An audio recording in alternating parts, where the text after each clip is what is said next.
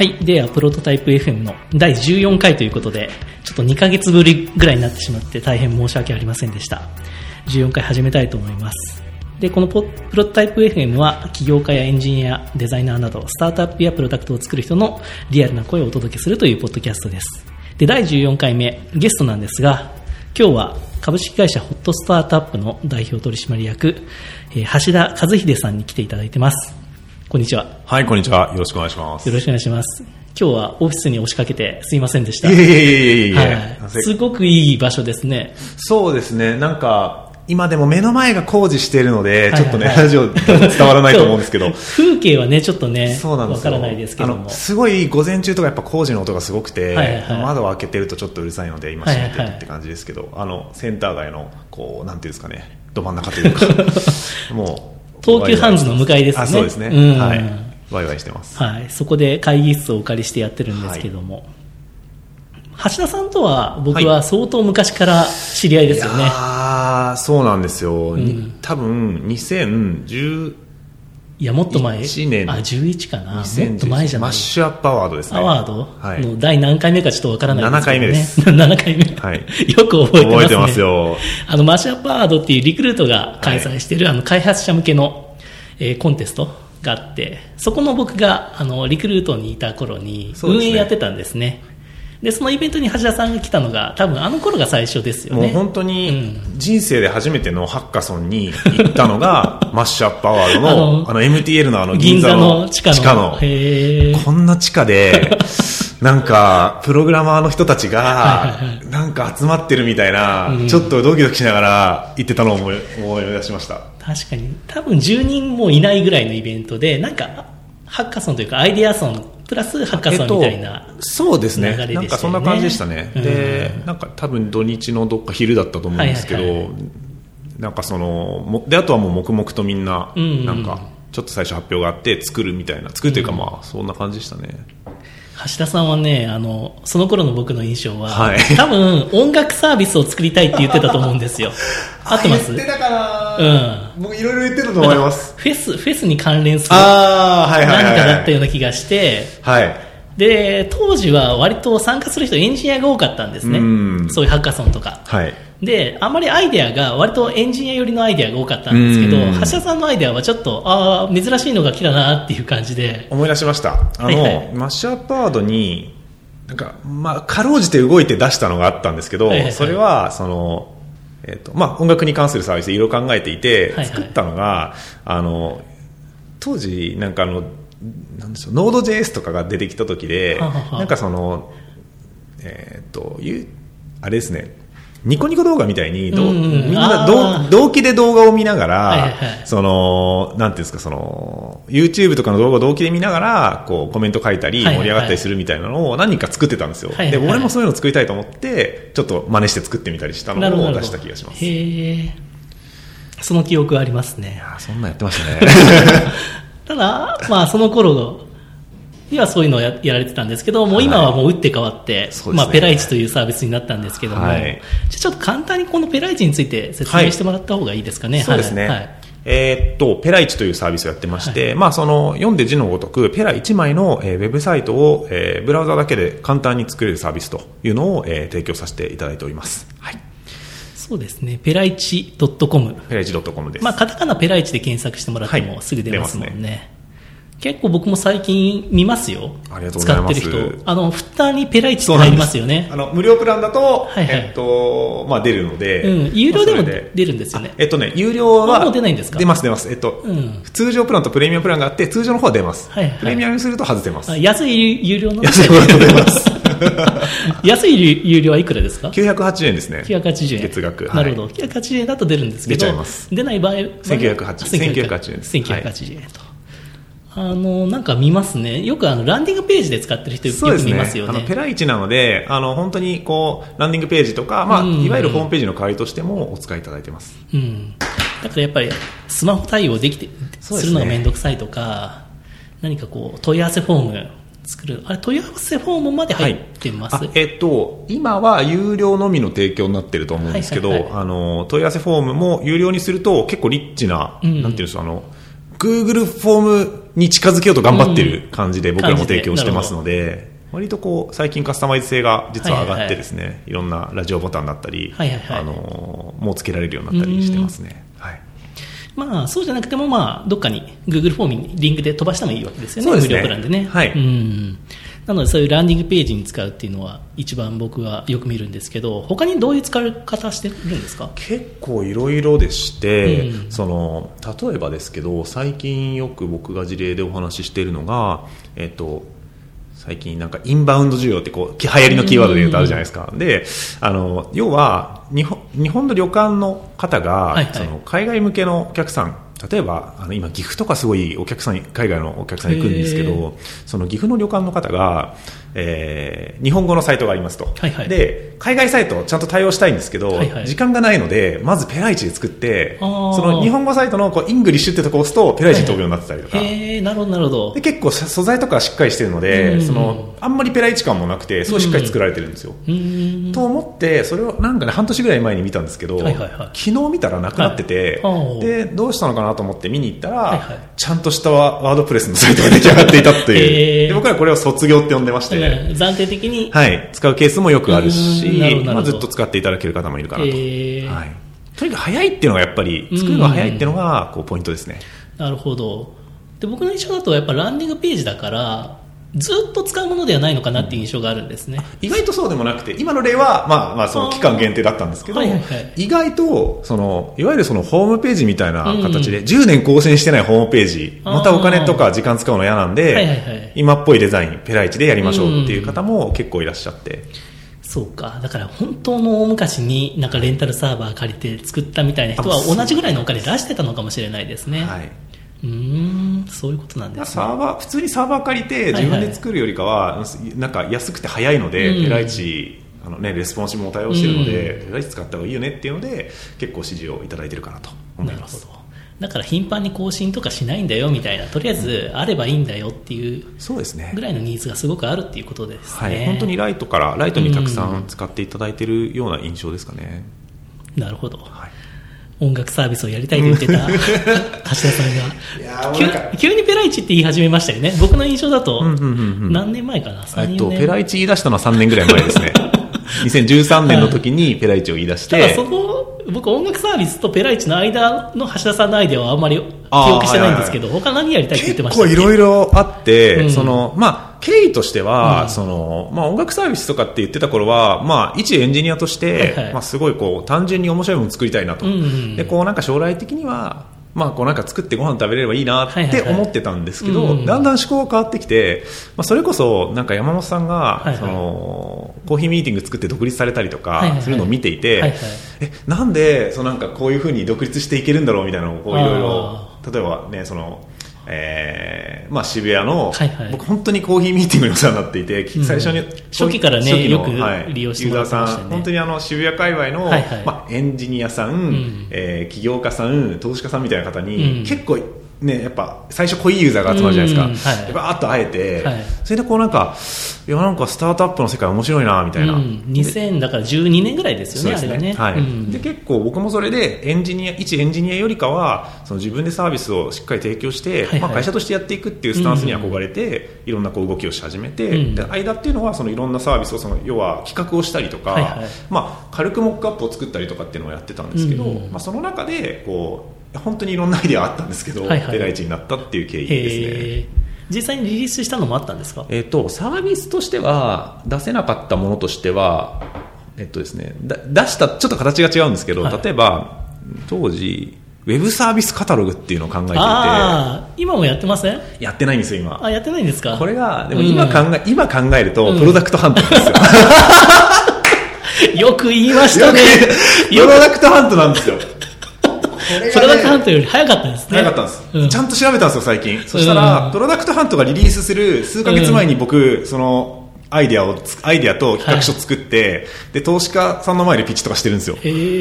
でも、結局のところなんかあんまりそのアイディアに自信が持てなかったり、うん使う人がすごいニッチすぎるってフィードバックを受けて、うんで、やめてしまったんですよね。はいはいはい結局ブログっていう形になったんですよ。うんなんかそのブログで、じゃあウェブサービスを使った感想とかを出すメディアみたいなのをはいはい一時期更新、うん2人ぐらいで運営してて、はいはい。なんか気が向いたらそれを書くみたいなのをやってたんですよね。で、そしたら1、2年経って、なんかプロダクトハントっていうのが、僕今いつもあの、うん。なんですか、あブラウザの最初の画面に絶対出すようにしてるんですけど、Chrome のあれがありますね。そうです、Chrome のエクステンションで最初に毎日見てるんですけど、いや、これだわと。うん。で、まあ僕が日本でやって成功したかどうかわからないですけど、はいはい。本当になんかその、特にまあアメリカだったらどんどんこういうので盛り上げていく、ふまあ、こううん。空気感があったと思うんで、すごいこう僕もいいなと思って見てたら、日本からこうサービスサファリみたいなのが出てきたり、うんあそこすごく応援してたり、知り合いがやってるんで、すごい応援してて。っていうのとかもありましたね。だから、そうか、ウェブサービスとかアプリが好きな人いだや、ったんですね。大好きでしたね。その期間はね。ウェブサービスカルタとかやってましたもん、僕。ああ、なんか、そうだ、やってもらいましたね、一回ねイベントで。はいあの、コーヒーミーティングのイベントだったと思います、あれ、確か。うん、やってもらいましたよねワークショッ。プみたいな。うん。伝説のカルタ、オフィスにありますよ。3年ぐらい蓋開けてないなです。るほど。ええだから、橋田さんはそうか、そういう、そういうのが大好きだったんですね。サービスマニアみたいな感じでしたねうんだけど、それをいろいろ使ううちに、やっぱり自分のが作りたいとそうですね。思いになってきたっていう感じ。で。でもいい流れですね、それをね。いやーもうなんかそのエンジニアの人がうん。起業したいっていうケースってまだまだ日本だとちょっと少ないかなと思っていて、でなんかこう僕も最初そうだったと思うんですけどやっぱりこう作り手にすごく寄っちゃって、なんかこう、まあ、ビジネスのことわからないし、はい。はいそれからなんか大きいビジョンを描けないとか、うんそういうところで最初悩んだりしてたんで、はいはい。なんかそこはいろんな人のこうまあ、なんて言うんでしょう話を聞いたりとか、じゃあ非エンジニアの人がどういうふうにじゃあなんか考えて起業してるんだっけとかをいろいろ聞いたりとか、うん。まあ、それこそコーヒーミーティングだったりとかではいいはいはい。ろんな人に会って、でちょっと考え方を身につけていったみたいなのはうん。やっぱありますね。だから、その期間すごく重要だったって感じですね。そうですね。会社、うん起業する前の期間の方が本当に人にたくさん会っていたし、まあ、起業してからとかプロダクト出さなきゃってなったらやっぱり集中して作ったり、うん。まあ、それこそ仲間を集めたりとかってはいはいことに時間を使ってたんですけど、まあ、情報重視の期間は割と長かったですね、そうですよね。好奇心ですねもうそれうは、ん。だから、橋田さん、そうか。橋田さんの、だから、キャリアをもうちょっと説明した方が良かったかもしれないですね。橋田さんもともと、はいあの、理系でしたっけ？そうです。理系東京理科大学に。理科大学。で何やってたんですか？えっと、一応工学部だの、なんか電気工学科だったんで、うん。なんかこう、学校でやってたこと自体は、なんかこう、ね、回路のこととか情報系の授業とかはいはいやっぱり多くて、うんうん電気系、なんか、えっと、情報系みたいな感じで、こう、授業が分かれてるみたいな感じでしたね。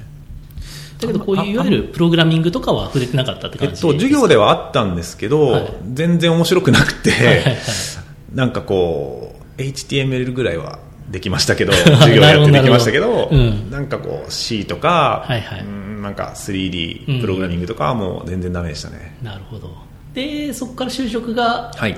NTT データ、NTT データに就職いわゆる SIR に。SIR に行ったんですね。それはなんでだったんですか？うん、なんかその、やっぱりいろんなこう就職活動をしていった中で、あの、全体的な世の中の裏側の仕組みみたいなのをやっぱこう学んでいくわけですよね、はいはいんな。で、うんやっぱりその情報系というか、そのプログラミングは別にできなかったけど、その、なんていうんでしょう、仕組みを考える仕事をしたいっていうふうに思うようになって、はいそれでいろんなこう受けていく中で、まあ、SIR に絞って、うで受けていって、まあなんとかっていう感じですね。で、入ってみて面白くなかったって感じですか？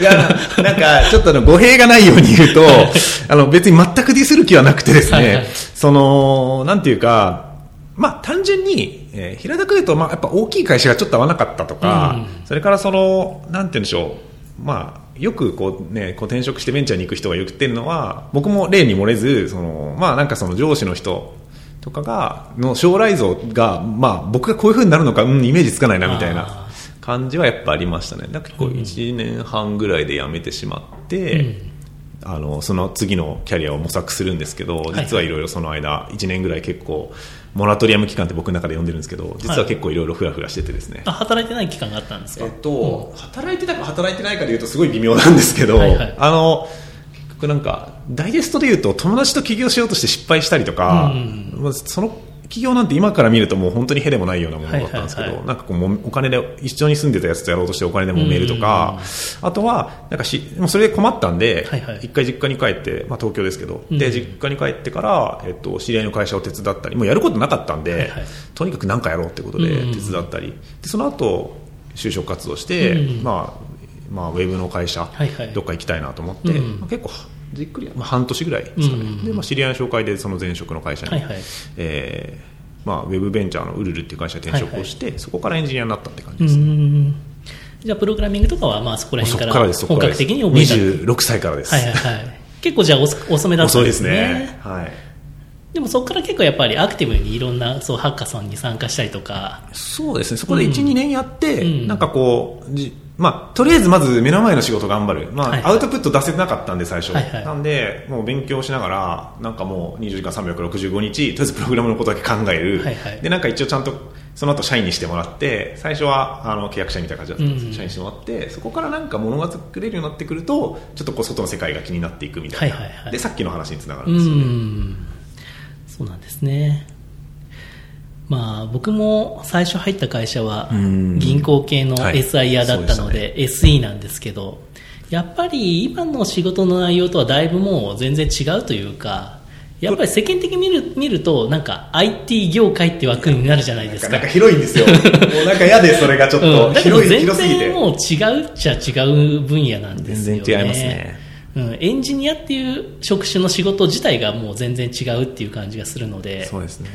なかなかそこから SE 経由でこういうスタートアップのエンジニアっていうのはなかなか、まあ最近はいらっしゃるんでしょうけども、ねうん。うん、お会いするようにはなってきましたけど、うん、だけどあんまり SE ですごく頑張ってからというよりは割と SE を早めにやめてくる人の方がいいでしょうね。そうですね、なんかそその文化になりすぎて。て SE 時代ってプログラムコード書いてました。あ書いたことないでですすよね、ですよね。だからそういうことだと思ってて、ものづくりしてるればまだいいんですけど、してなかったらとっととものづくりする方になんか行った方がいいなとそういう思考の人はそっちの方がやっぱりはい。楽しめて仕事できるのかなって思いますよね。うん。でまあ SE 系の話題だと最近も結構こうバズってたみずほ関連の、ねえ。まあ、トラブルと、まあ、本当なのか嘘なのかは分かりませんが、ねえわかんないですけど、結構ね、揉めてるみたいな磁気システムの問題も。あれってちょっと僕も全部追ってないんですけど、はい。なんか最初2チャンネルのスレッドで盛り上がっててみたいな感じ、多分内部の人の声みたいな。ですよねで何重系みたいなすごい多重構造になってるみたいなんで、まあ IT ドカタってやつですね。ねうん。僕はまさにそこのみずほ系のはい。銀行のああそこの本当の あの中で話題になってるあの MHIR っていほうみずほ情報総研ってところにいたんですよ。あなるほどなるほど、うん。めっちゃ当事者ですね。めっちゃだけど僕3校統合の時ぐらいだったんですね僕やりたいのは。うん、で僕はあの市場系っていう方だったので、はいはいはいまあ、それも統合作業はあったんですけど、まあ、僕もほとんど新人でしたからほとんど関わりないんですけど僕の印象から言うと、はい。やっぱり元富士銀富士銀行となんか第一関銀と日本工業銀行のあのミーティングとかあるんですよ、ではい。僕も下っ端として参加するんですけどやっぱりギクシャクはしてましたよね 雰囲気は。ね。うん。えなんかそのギクシャクした様子を議事録に取ったりとかするんですいやかしないですしないです。だけど、えー実際統合してからは僕の目から見るとあの銀行員の雰囲気はちゃんともう一体化してましたけどね、市場系の本や分野の方や。なるほどなるほど。だからあんまりそんなあの人は元どこどこだからみたいなのはもうそそういう派閥はあんまなかったって感じですか？表向きは僕は感じませんでしたけどね。僕はそこの銀行員の中で作業してたので同じフロアではいはいはいはい。常駐みたいな感じで。うん。まあですけどそういうのが残ってるところもあったのかなという感じですけどね。なるほどまあでもあの多重のあの下請け構造っていうのはあれはあんまり良くないですね。もうなんか日本の SIR のガンみたいになってますようね、んなんかね僕もあんまり詳しくないんですけどその海外の人聞いたらもう全然ありえないっていう話らしいですね、やっぱり海外ってじあれだったら多分銀行内部で作りますよね。うん内製しますよね。そうそうだから本来はああいうシステム担当の社員をちゃんと銀行が雇って、ね、その人たちが主体で作るのが一番いいんだろうなと思うんですけどね。基本的にみんな責任取らないっていう文化がやっぱり銀行ってあるんで、そこの文化がやっぱり問題なので結構根深い問題だと思いますよ。深いですよ。うん。だからなんかえ全然関係ないかもしれないですけど、はい。僕も最近会社やっててこうメガバンクのそのネットバンクとか使うんですけどすごい使いづらいみたいなのって、うん。いやそういうところにもこうえなんか原因があったりするんですかね？あるんだと思う。一回決めちゃったルーティーンを変えるっていうのがすごくもう嫌だっていうのがあると思いますよ、うん。なのですごく動きが遅かったりとか、ものすっごい、まあ、銀行名言わないですけど、はい。一社その使ってるんですけど、はい。ものすごい使いづらくて、うんうんうんもともと楽天銀行使ってて楽天銀行もまあまあまあまあ使まあ、楽えるんですよ。天銀行はね、うん、も他の個人的にもネットバンク使ってる。るんでいいんですけど、なんかこうメガバンク契約しなきゃいけなくなって、はい。い、ろんな事情で、はい。でいややんなきゃっつってなんかすごい IC カードが送られてきたりとか、はいはいはい。これこれいちいち刺すのみたいな。え。ー辛いな。あ Mac 使えないんだ、うん。うんタブレット Windows のタブレット買おうみたいな、はいはいはい。そういう世界ですね。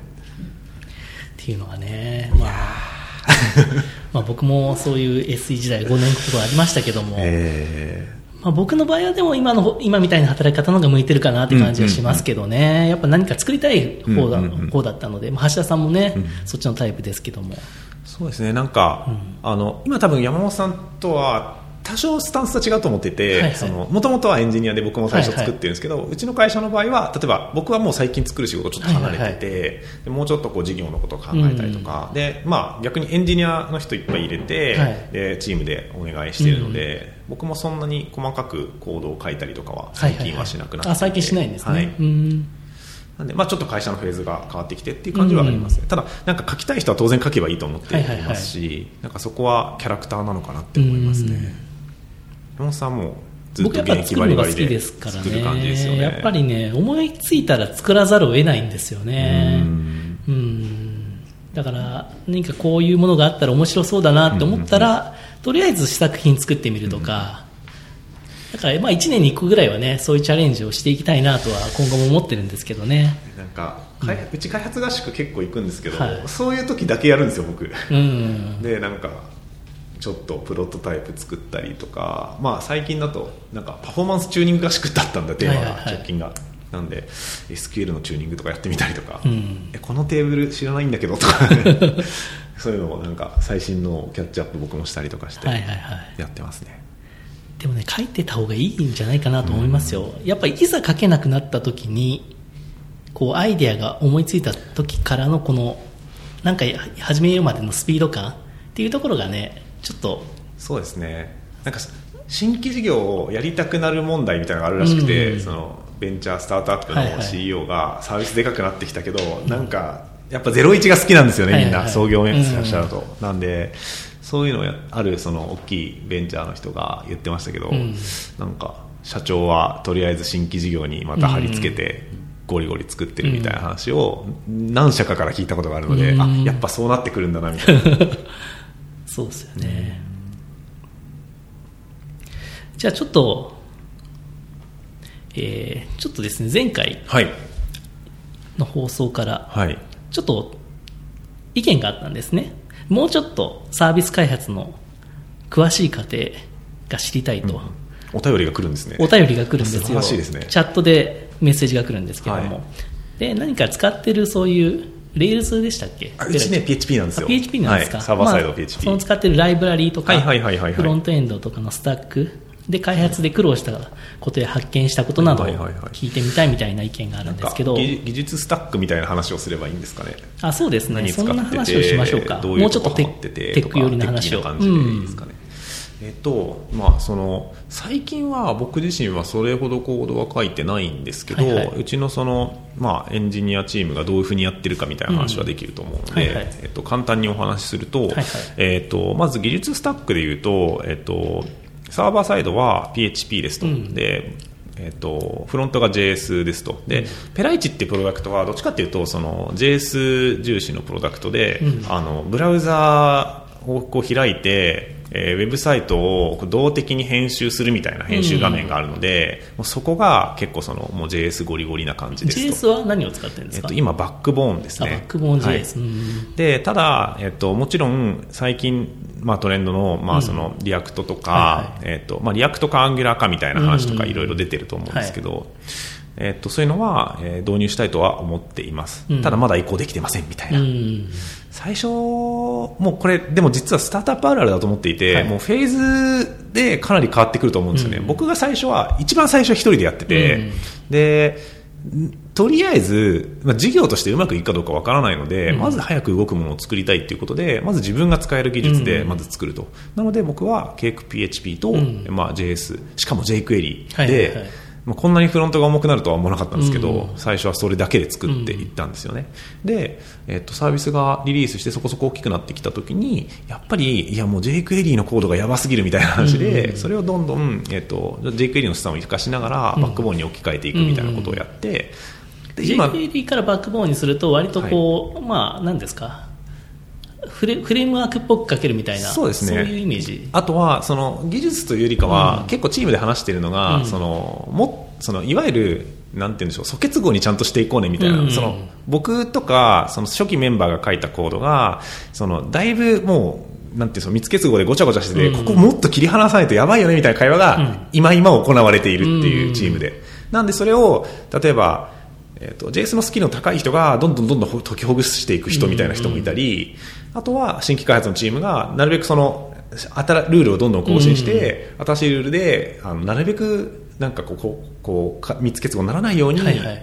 えーモジュール切って、うん。えー開発していくっていうことを最近は意識してやってます、なるほどなるほど。はい、だからそのフロントの技術そのふなんか流行りの技術云々というよりかは、うん。えっとやりたいんだけど、うん。まずは先にそういうそのモジュール化とかちゃんとそのなんて言うんでしょう普通にサービスレベルを落としたくないので、はいはい。バグが起きにくいし仕組みにしていこうとか、はいはいはい。基本的なプログラミングのところをしっかりやろうみたいなところをうん先にやってますね。うんなるほどなるほど。なんかかっこいい技術使いたくなりますよね、やっぱり。なんか、まあね。いや、早く Rails にしたいよねとか、うんいや、あるんですけど、でも、そこは、その、サービス提供者としての、うん。えーなんて言うんでしょう、サービスレベルとか、えーそうですね、まあ、お客さんの満足度とか、そういうところを絶対落とさないように、まあ、移行するのは移行しないといけないよねっていうのが、もう大前段にありますね。はい。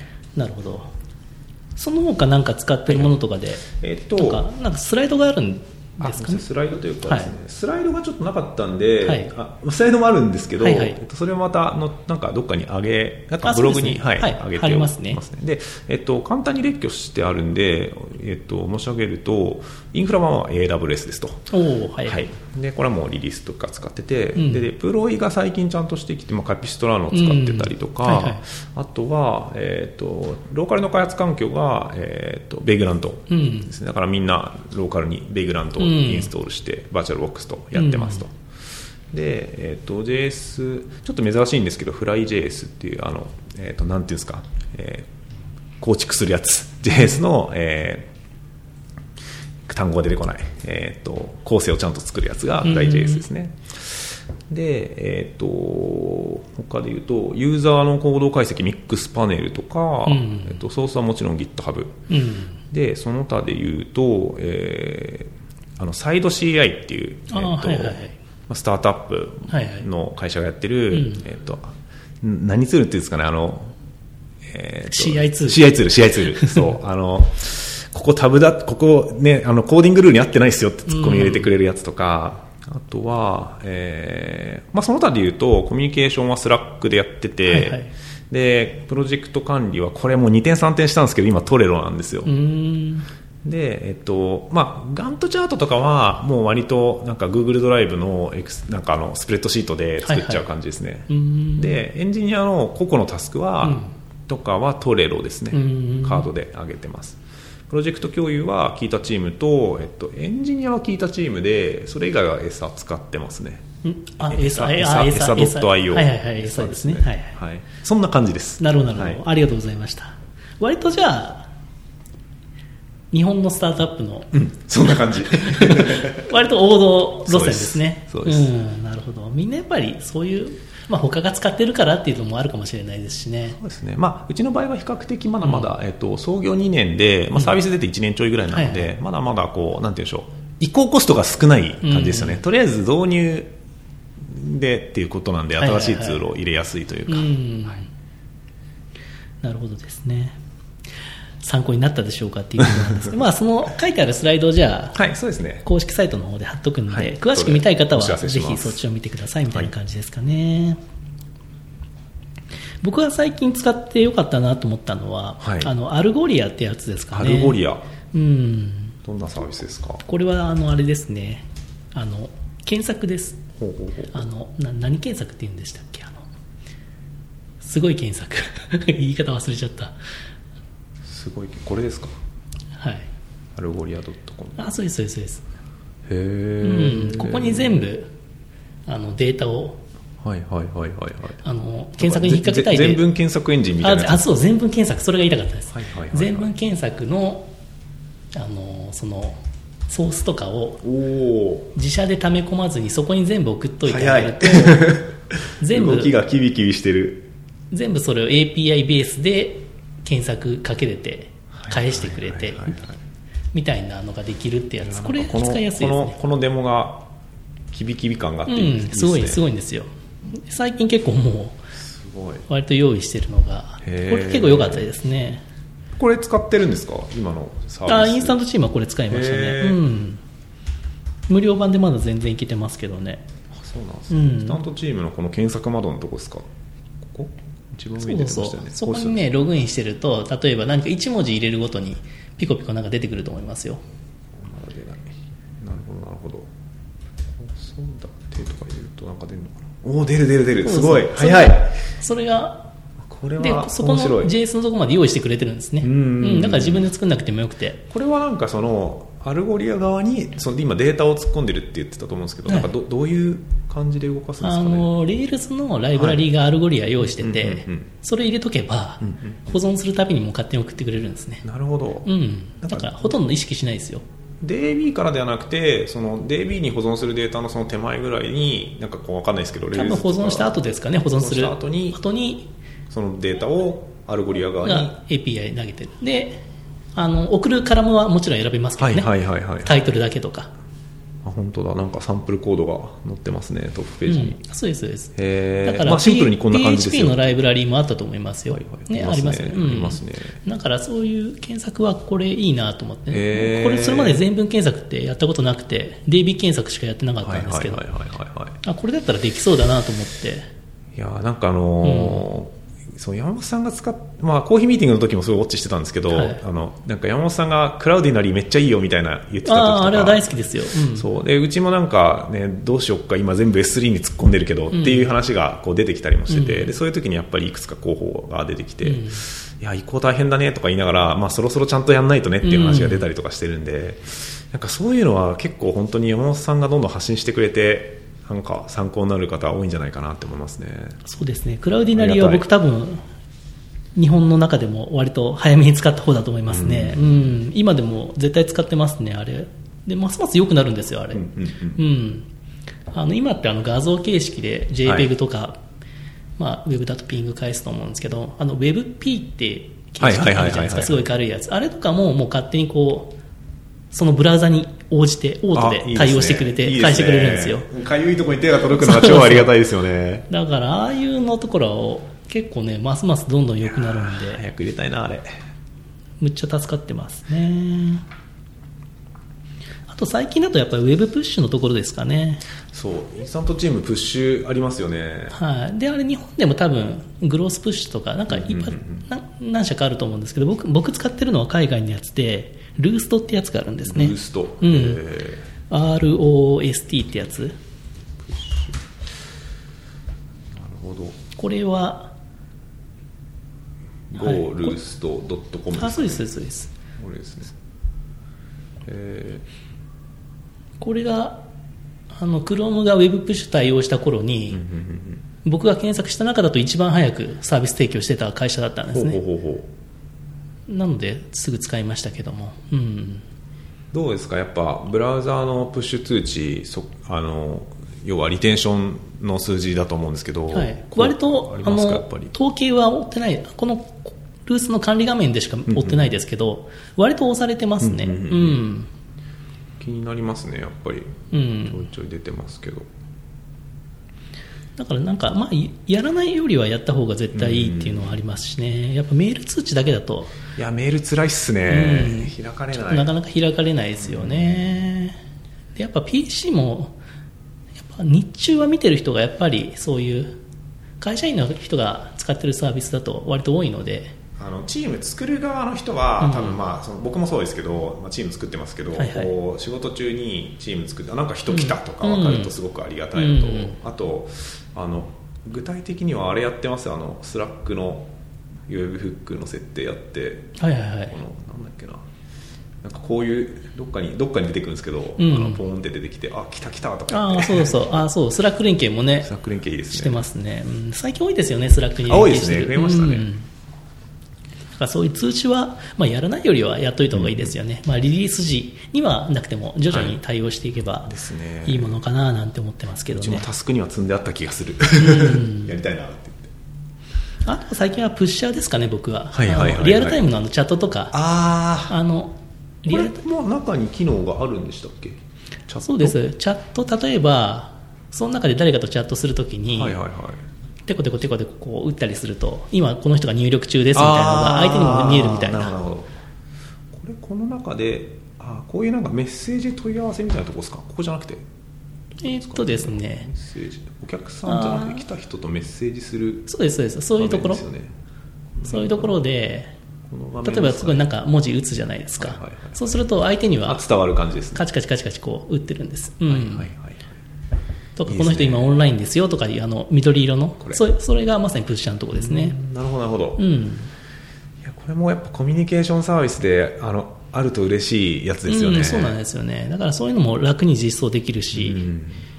まあ、そういうのもやっといて損はないなとは今思ってますけどね、うんだからやっぱり最近はそういうサードパーティーの割とかゆいところに手を届くサービスが割と多いんでそうですね。助かりますよね。いいですね。しかもほとんど無料プランで結構いけるところが多いんで。なんかこここういうチャットの問い合わせサービスとかもあるじゃないですか。うちも使ってるんですけど、これじゃなくてうちはなんだっけあれです。インターコムとか。うちはねオラークだったかな。あオラーク。はいはいはい。全デスクみたいな。いや。ここに出はいますけど、はいはい。オラークですね。最初うんリリースしたての時に僕がチャット対応やってたんですよ。はいはいはい。今は実はこれチャットえっと、チャット寝かせてあるんで普通にメール対応な、うん。チャット打つとメールの裏側のメールの対応になっちゃうんですけはいどあのチャット対応もやりたいなと思っていてこれ多分あれですね。作る画面に出ると思うんですけどはい。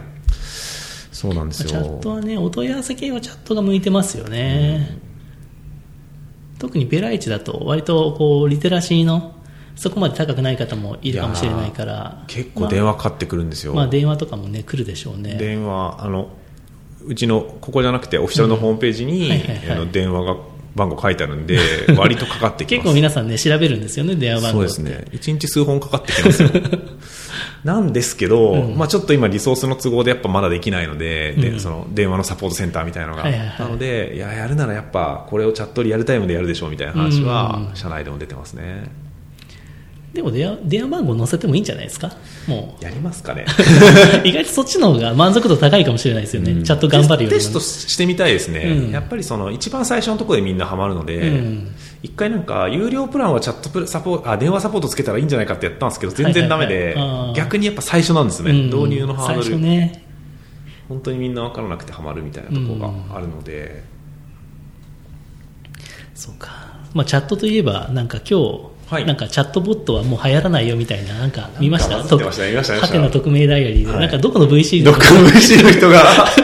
どこなんだって思ったんですけど、まあ、ちょっと分かんないわかんないですけどね。チャまあ確かにチャットボット、でも今みたいなこういう、まあ向いてますよね、チャットボ向いてット。ると思いますよ、うん。その普通にユーザーサポートの延長でやるっていうのは当然ありだしうちも検討してますね、あそこら辺は特に向いてる分野で、まあその先に、ね、もうちょっとなんか相談系とか、はい。そこら辺はやっぱ厳しいんだろうなと思いますけどね。意外と僕でもその、チャットでホームページ制作の相談じゃないですけど、うん。あのチャットに答えるだけで作れるみたいなのは、はい。すごいやれると思ってます。結構裏側あペライチのペライチですペライチです、うんうん裏側でアルゴリズムを作って、うん。要は僕らもたくさんデータを貯めなきゃいけないんで、はいはいはだからそれはかなり必要だと思うんですけどあのそういう UI は実はちょっと試しています。ここだけの話。チャットで例えばここに写真入れたいとかって入れたらピコピコ入ってくる感じ。そういうわけじゃない、いや本当に実はですね、うん、ちょっとプロトタイプがあるんですよ、ララジオなんで伝わらないと思うんですけど。本当は動くやつあるんですよ。おう。新しい。これあこれがあ上がそれがチャットってことですね、そうですね。これちょっと今、うん、これ写真撮っといてもいいです？軽く。いいですよ。あのこっそりテストしてる。ああいいじゃないですか。ここだけお見せしまます、あちょっと今さログインまあ、見せていいとこだけ。はい。なんかこのじゃあえっ、とうん。あここ分かりやすいですね。この画面がいいですね。ちょっとじゃあ。いいですよ。これいいじゃないですかね。はい。ありがとうございます。まあこんな感じの、うん。あのなんていうんですかね。だから、えっと、動くやつ。なんなんていうかあれです質よね。問対話式の UI っていうのはすごい興味があって僕らもかなり調べているとこですね。よくなんかゲームのチュートリアルみたいな雰囲気で。結構研究しました、ね、あんな感じですよね。だから、はい。僕今見て思ったのは、あの、競馬ゲームとか球団経営ゲームのあの、秘書の人、あそうです。それです。素敵な名前ですね、なんとかさんみたいな、あれから始まるやつそうなんですよ。のイメージが思い浮かびましたね。なんで、まあ、こんな風になんかこう、まあ、ちょっと先の話だと思うんですけど僕らもこれをすぐ出すとは思ってなくて、うん。そのなんていうんですかねこういう風にこうウェブサイトを作っていくっていう UI も、まあ、ありだよねっていうのを話はしています、特にこうスマホで作る UI とかを考えた時に、はいはい。やっぱりなんて言うんでしょう今まで PC でこう編集画面がドンみたいな出てきて、はいはいはい。こう編集していくのってすごくハードルが高いので、ちょっと今固まっちゃいましたね。ちょっと辛いなって思っていてじゃあなんか他の UI ってあるんだっけみたいなのを結構いくつか案を出した中でじゃあこういうのとかどうだろうっていうのでう、ん。うん、今年の頭ぐらいからですかねなんとなく考えてうんなんかいいんじゃないですか。うん、モックアップ作ってみたりとかやってますね。だから、えー初めての方向けあそうですクロート向けみたいな感じで、初めての方向けだとこっちからね、行くとかね。そう。ですね。クロートの人はこれ来たらね、イライラするかもしれないから。あとなんかでもスマホはやっぱこういうのかなとかは思ってます。最初作るとこだけ。スマホか。ら作る人もいるんですかね。これが意外な話、うん。えっと僕らもまだ僕まず自分がユーザーじゃないんで全く分かんないんですけど、意外といるらしいっていうのが分かってきて、まあ、これはもう事業やってみてですね、うん実際にあとはアナリティクスのデータ見ても、はい。なんか iPhone とか iPad からの編集画面へのアクセスみたいなのはうん。割とあるんですよ、うーん。うん。でそれを見たときにいやなんかこれすごいしかもちゃんとなんていうんですかその、えー、と iPhone とかからの動作検証とか僕らやってなくて、はいはいはい。その編集画面について、ね、JS とかね、動かないのもあ動かない。めっちゃ動かないだろうなしこんな小さくて編集しにくいだろうなって思ってるんですけど、うん。やってる人がいるっていう事実があるので,、うん。でいいろいろインタビューしてみたんですよ、はいはいはい。でそしたらなんていうかそのやっぱ外出で先でちょっと編集したいとか、あとは普段ほとんど PC 使わないんだよねっていう人がやっぱりいて、うん。まあまあ世の中のマジョリティ多分そうだと思うんですよ、うん。これから特に。なのでじゃあそういう人たちにもやっぱり僕らサービス届けていきて、うん。特にそういう人逆にそういう人たちに向けてうん。しっかりやりたいねって思っていて、うん。まあまあ今すぐではないけれどもなんか粛々とそういうなんかこう方向性っていうのうん。も考えていった方がいいよねっていうふうにあの思ってこういうのを作っなんかこういうモックアップだったりとかを作ったりしながら社内でゆっくり考えてる感じですね。うん。でも良さそうな雰囲気ですよね。うん。わかりました。そんなこともなんか思わず喋ってしまいました。いやいいいいものを見せてもらいました。ありがとうございました。そうか。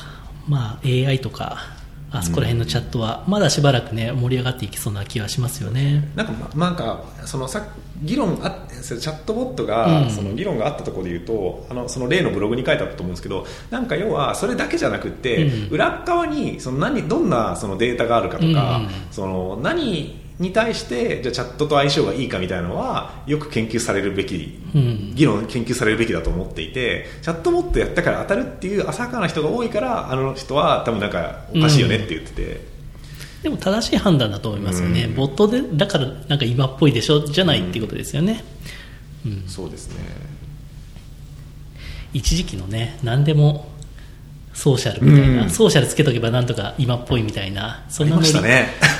まあ、定期的に来ますよね。うんまあ、去年とかだと、とりあえずシェアつけとくかみたいな、シェアリングなんとかですシェアみたいな。リングエコノミーとかなんかとりあえず IoT って言っとくかみたいなやつとか、バズワードはあると思うんですけどそれに対してなんかどういうそのビジネスとかそのじゃあ利用シーンとかを結びつけられるかがもう勝負だと思いますね、その通りだと思いますね。あと、あれはどうですか？ポケモン GO は。いやーえなんか今日出るとか出ないとかって噂ありましたけど、まだ出てないですよね。ないですか、うん。あれ面白そうですね。ねえなんかアメリカで1週間ぐらいですか？もう1週間ぐらいかななんかすごいすかね？うんなんかものすごいことになってると、うん。もうなんか毎日そういう話題ばっかりですよねねすごいですよね。やっぱりそのそもそものやっぱり、まあ、イングレス作ってた会社が作ってるってことなんで、ゲームの仕組みもいいし、あとはコンテンツですよね、うん。ポケモンってやっぱ本当にワールドワイドなんだなってね、いう。あんなに流行ってんだなって思いましたよね、いや世代ですよめっちゃ。なんか、20年前ぐらいですかねだから、うん。僕今33歳なんで、えっと、小6ぐらいの時できてもう20年前ですね、うん。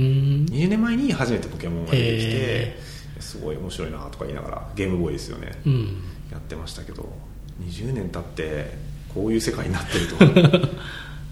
うん。なんかもうだからポケモンの世界観に、あの AR か AR かな、うんうんうんうん。仮想現実とデジタルが共存する世界っていうのがなんか近いですよね。そうですね。違和感ないっていうか。モンスターボール投げたくなりますよね。なんかこう。映ってるとこにいたら。なんかあれがなんだろうなファイナルファンタジーだのああいう世界観だとここでやってることおかしおかしいじゃないですか、だけどポケモンは多分あれ設定は日本っていう設定ですよね。現実多の分はい。だから違和感ないんでしょうね。うん。無理してないっていうか。そうですね。ん、あれはいいですよね。分かりやすい。からまたん。この週末に動きがあるのか、中毒者が増えるんだろうなっていう。ねいいですね。街中でこう多分おかしな動きをしてる人が増えるわけですよ。